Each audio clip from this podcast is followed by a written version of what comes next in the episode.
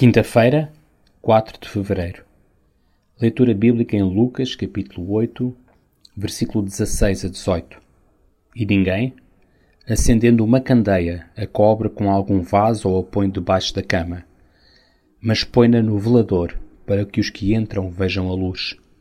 Porque não há coisa oculta que não haja de manifestar-se, nem escondida que não haja de saber-se e vir à luz. A nossa fé não é para ser vivida veladamente e escondida. Não quer dizer que tenhamos que nos pôr à janela de casa a gritar os versículos bíblicos. A nossa forma de ser e as nossas reações falam muito mais alto que as nossas palavras. A forma como reagimos quando provocados ou confrontados com a injustiça revela quem somos e naquilo em que acreditamos.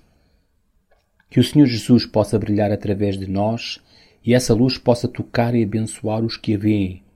Leitor, não esconda os seus dons, mas ponha-os em prática para crescimento da Igreja. O profissional Pão do Céu é apresentado pela União Bíblica de Portugal. A União Bíblica é uma organização cristã internacional e interdenominacional que usa a Bíblia para inspirar crianças, adolescentes e famílias a conhecerem a Deus. Para mais informações, visite o nosso site em uniãobíblica.com.